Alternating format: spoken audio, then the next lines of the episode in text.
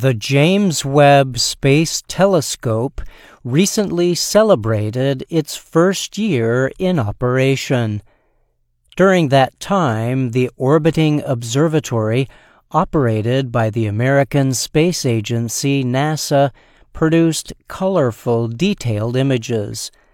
It has also helped researchers make several new scientific discoveries. NASA has described the telescope as the largest, most powerful telescope ever sent into space. The agency launched the Webb in late 2021 and released its first images in July 2022. The Webb's first full color images were presented by President Joe Biden. One of the images showed the clearest picture yet of the early universe, about 13 billion years ago. NASA Administrator Bill Nelson marked the anniversary with a statement.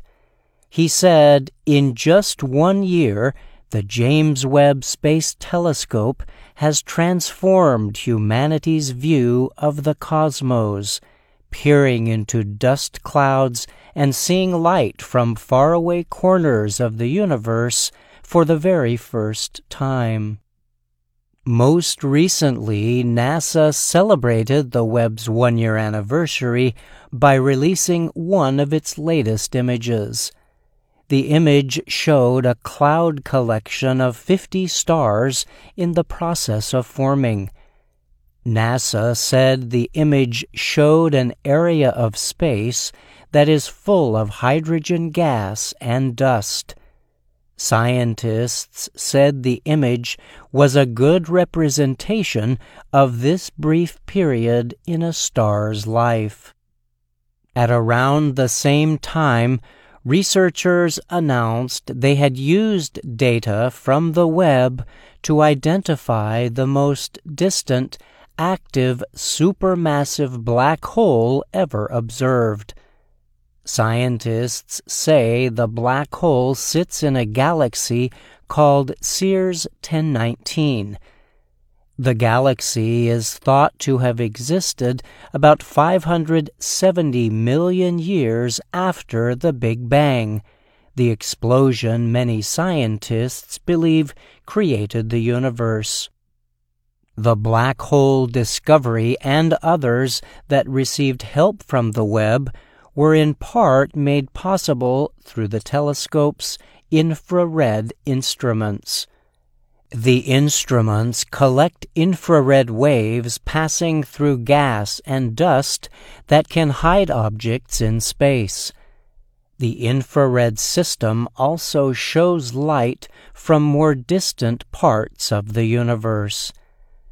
The Webb's instruments have also confirmed the distances of some of the farthest galaxies ever observed, NASA reported. In addition, the telescope's data has provided more detailed information than ever before about the makeup of planet atmospheres. And the instruments have also led to discoveries about the chemicals and gases that exist around collections of stars and exoplanets outside of our solar system. For example, the Webb helped astronomers observe the most distant molecules known to exist in the universe and also led to the discovery of 12 new moons orbiting Jupiter.